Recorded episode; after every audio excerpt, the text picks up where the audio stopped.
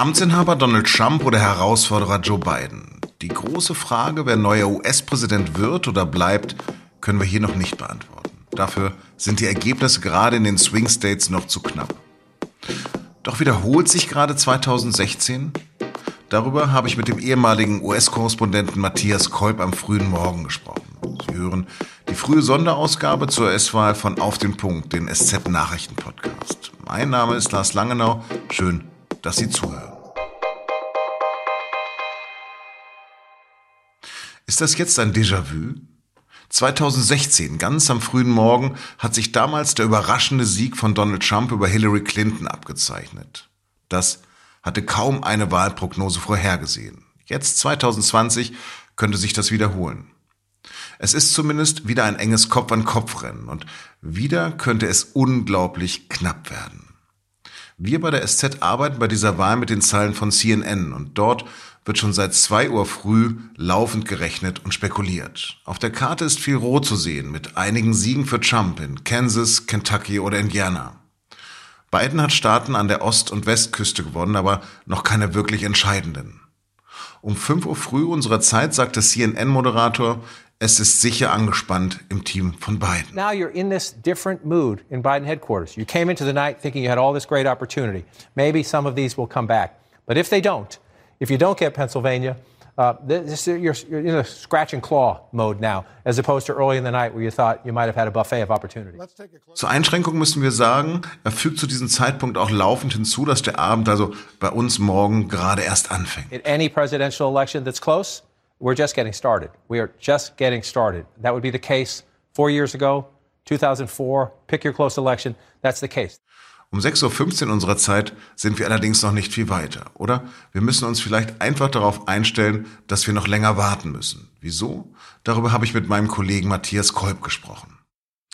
Matti Joe Biden ist als Favorit in die Nacht gegangen. Er ist in Arizona wohl sehr gut, einem wichtigen Staat, verliert aber voraussichtlich in Florida, Georgia und in North Carolina. Andere wichtige Staaten, in denen ihn Umfragen vorne gesehen haben. Wieso ist es wieder so spannend? Ich glaube, der Grund ist einfach, die USA sind ein polarisiertes und gespaltenes Land. Das waren sie 2016 schon, das sind sie immer noch jetzt. Und ähm, es ist, glaube ich, einfach ein bisschen die Hoffnung gewesen, dass es hier diesen Landslide geben konnte, dass Biden hier wirklich ganz viele Leute auf seine Seite zieht. Das war, glaube ich, immer ein bisschen optimistisch, denn ja, die Wählerinnen und Wähler in den USA haben einfach ihre Überzeugungen. Die Staaten sind einfach ziemlich in, den, in dem Lager der Demokraten und der Republikaner seit vielen Jahren. Also das ist einfach wahnsinnig knapp und da tut sich einfach auch nicht viel. Und ähm, du hast jetzt viele Staaten genannt, aber ich glaube, man wird einfach weiter warten müssen, ob wirklich Trump in äh, North Carolina gewinnt oder ob nicht doch am Ende die Briefwahl noch einen äh, Ausschlag gibt. Ja, man muss einfach abwarten, aber es ist wirklich viel, viel knapper geworden, als man erwartet und äh, wahrscheinlich viele unserer Hörer und Hörerinnen gehofft haben. Ja, waren die Umfragen denn nicht viel deutlicher diesmal für Biden und besser noch als 2016? In einem gewissen Sinne ja, aber man muss natürlich sagen, es ist halt einfach eine Wahl, die man mit nichts vergleichen kann. Wir haben die Corona-Pandemie, die natürlich nicht nur die Beurteilung von Donald Trump und von Joe Biden beeinflusst, sondern natürlich auch, das hat dazu geführt, dass es so viele Briefweiler gegeben hat. Und das ist ein großer Unsicherheitsfaktor. Man weiß einfach nicht, wie verlässlich momentan die, die Auszählungen sind. Und mit den Umfragen, man muss halt eben einfach sagen, das sind immer nur Annäherungen. Das haben wir 2016 ja gelernt. Man kann also gewisse Tendenzen erkennen, aber Biden hatte großen Vorsprung oder hatte einen deutlichen Vorsprung in vielen Staaten, aber es war halt oft eben alles noch in diesem Margin of Error. Also es war im Bereich des, des Fehlers. Es könnte einfach auch noch knapp für Trump ausgehen. Und ein Faktor ist sicherlich weiterhin, dass ähm, viele Wählerinnen und Wähler einfach doch noch zögern, sich vielleicht weiter zu Donald Trump zu bekennen. Also ja, Genau. Liegt es tatsächlich wieder daran, dass die Wähler, die sich in Umfragen nicht zu, ja, ja, wann ist, wann ist denn wieder die Wähler, die sich in Umfragen nicht zu Trump bekannt haben? Ich glaube, das ist jetzt viel zu früh, das zu entscheiden. Also man wird sehen müssen, wie die Wahl überhaupt ausgeht. Dann wird man richtige Analysen haben und dann wird man äh, womöglich dann diese, diese Frage beantworten können. Aber ich glaube, das ist, das ist jetzt einfach zu früh zu sagen. Aber die Probleme sind natürlich ähnlich, wie es vor vier Jahren auch schon war. Man, man versucht Wähler irgendwie auf den Handys zu erreichen. Da weiß man nicht, ob die Leute rangehen überhaupt. Also es ist einfach sehr schwierig, das, das solide in einem so großen Land wie den USA zu berechnen. Das ist, äh, glaube ich, einfach Realität und hat sich nicht geändert. Die Briefwähler hatte man mehrheitlich beiden zugeschlagen. Ist das jetzt auch nicht wahr? Ich glaube, das ist schon wahr. Äh, die sind halt einfach nur noch nicht ausgezählt. Also man weiß einfach noch nicht, wann jetzt in diesen ganzen Schätzungen und Hochrechnungen, wo man ja manchmal jetzt bei 80 Prozent der ausgezählten Stimmen ist oder bei, bei, bei 75 oder bei 92, da ist einfach unklar, wann werden jetzt diese, äh, diese Briefwählerstimmen zugezählt. Aber ich denke, man, man weiß oder man kann schon davon ausgehen, dass es mehrheitlich die für beiden gestimmt haben. Aber die Frage ist einfach, reicht das halt in den entsprechenden Staaten? Lass uns uns mal konkret an einem Beispiel machen. Wir haben vor der Wahl öfters über, über Florida gesprochen, wo Biden in einigen Umfragen vorne lag. Jetzt sieht es aber doch ziemlich gut für Trump aus. Wie kommt das? Gut, bei Florida ist einfach ein sehr wichtiger Staat. Es geht um 29 Wahlmänner, aber ist natürlich auch schon unterschiedlich zu den anderen. Die ersten Nachwahlbefragungen deuten jetzt darauf hin, dass Trump gut abgeschlitten hat bei den, bei den Latinos. Die sind in Florida ziemlich besonders, weil das vor allem kubanischstämmige sind, jetzt auch viele venezolanisch Stämmige und ähm, die sind wohl stärker zu Trump gegangen als noch vor vier Jahren. Woran liegt das? Ähm, ist schwer zu sagen. Man kann natürlich, oder eine Theorie ist, dass Trump in Florida oft aufgetreten ist und dort sehr stark seine Leute darauf gesetzt haben, dass Joe Biden eben doch eigentlich so ein Sozialist äh, sei. Der könnte dann äh, nicht verhindern, dass die Demokraten einen totalen Linksruck machen und ähm, das ist natürlich, wenn man aus Kuba geflohen ist oder die Eltern aus Kuba geflohen ist, sicherlich ein Argument. Es ist einfach wirklich wahnsinnig schwer abzusehen. Florida war immer knapp äh, und die Republikaner haben die letzten drei Wahlen da auch immer knapp gewonnen und sieht wohl so aus, als würden sie es dieses Mal eben auch schaffen. Ja, aber woran es jetzt genau liegt, ob äh, dann die die Afroamerikanerinnen vielleicht nicht so stark zur Wahl gegangen sind, wie man das vorher hoffte, oder ob doch äh, die Corona-Pandemie noch mal eine Rolle gespielt hat, dass manche Leute dann doch nicht zur Wahl gegangen sind. Das ist einfach wahnsinnig schwer jetzt hier zu, analysieren. Aber es ist, äh, wie gesagt, deutlich knapper, als man es dachte. Stand jetzt kurz nach sechs. Auf welche Staaten müssen wir weiterhin achten? Also ich glaube, was sich jetzt hier schon so herauskristallisiert, wenn man die verschiedenen Websites äh, aus den USA anguckt, kaprizieren sich eigentlich alle auf vier Staaten. Das sind vier Staaten, die Trump vor vier Jahren gewonnen hat. Das ist ähm, Arizona im äh, Südwesten. Da sieht es ganz gut aus für Biden. Wenn er da gewinnen würde, würde er elf Stimmen hinzubekommen. Das wäre also ein großer Gewinn. Und dann geht es um diese drei Staaten im, im mittleren Westen oder im Rust Belt.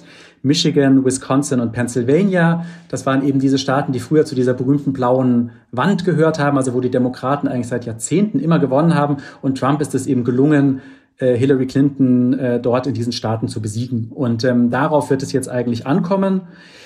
Das große Problem ist eben bei diesen Staaten, dass man eigentlich davon ausgehen muss, dass es äh, heute an diesem Mittwoch wohl keine Ergebnisse geben wird, weil die Auszählungen der Briefwählerstimmen beginnen dort erst mit Schließung der Wahllokale, mehr oder weniger. Also insofern muss man hier einfach warten. Es gibt zum Beispiel auch eine Nachricht jetzt aus, aus Philadelphia, der größten Stadt in Pennsylvania, dass eine etwa eine Viertelmillion an, an Briefwählerstimmen erst äh, mit Beginn des Mittwochs Ortszeit ausgezählt wird. Und das wird also wahnsinnig eng werden. Dann ist man wieder in, diesen, in diesem Spielraum, wo man natürlich dann Neuauszählungen fordern kann, dann werden die Anwälte ins Spiel kommen, dann könnte gestritten werden über bestimmte äh, Wahlzettel, sind die richtig ausgefüllt worden oder nicht. Also das wird, glaube ich, sehr, sehr unübersichtlich und sehr langwierig, bis man hier ja richtige Ergebnisse bekommt. Nochmal ganz konkret am Beispiel Pennsylvania. Da führt Trump aktuell gerade mit mehr als 55 Prozent. Kann sich das noch drehen durch diese Briefwahlstimmen?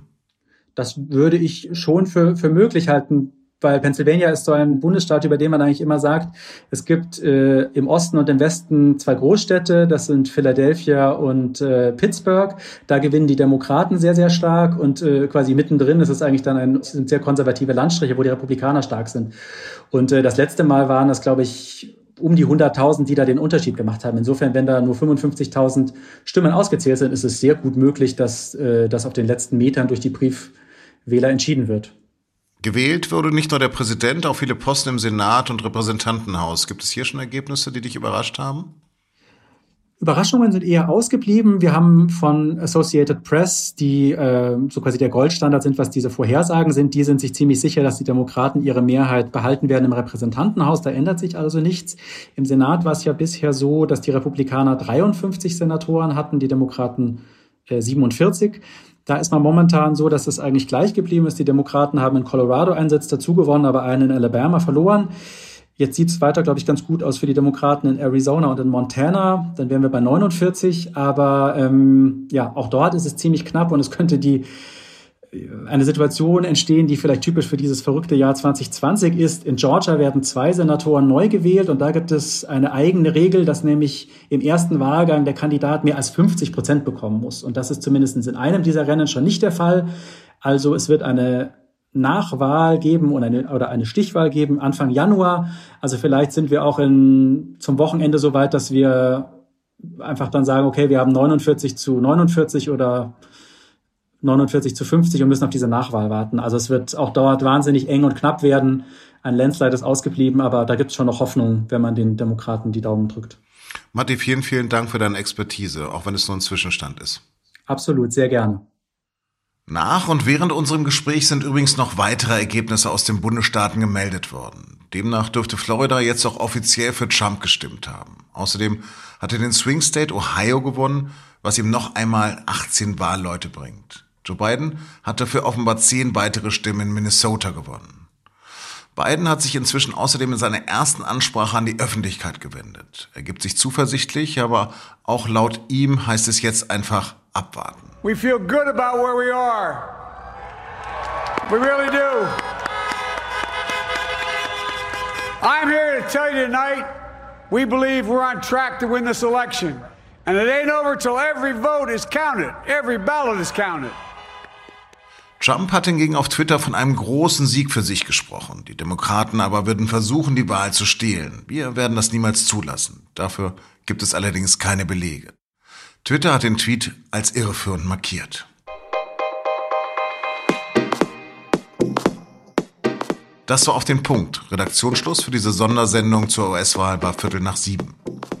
Alle aktuellen Entwicklungen können Sie auf sz.de verfolgen und sich auch für die Push-Meldung anmelden, wer das Rennen denn nun gemacht hat. Am Nachmittag können Sie eine erste Analyse meiner Kollegen Jean-Marie Magro und Kurt Kiste hören. Es bleibt spannend, so oder so. Danke fürs Zuhören und bleiben Sie uns gewogen.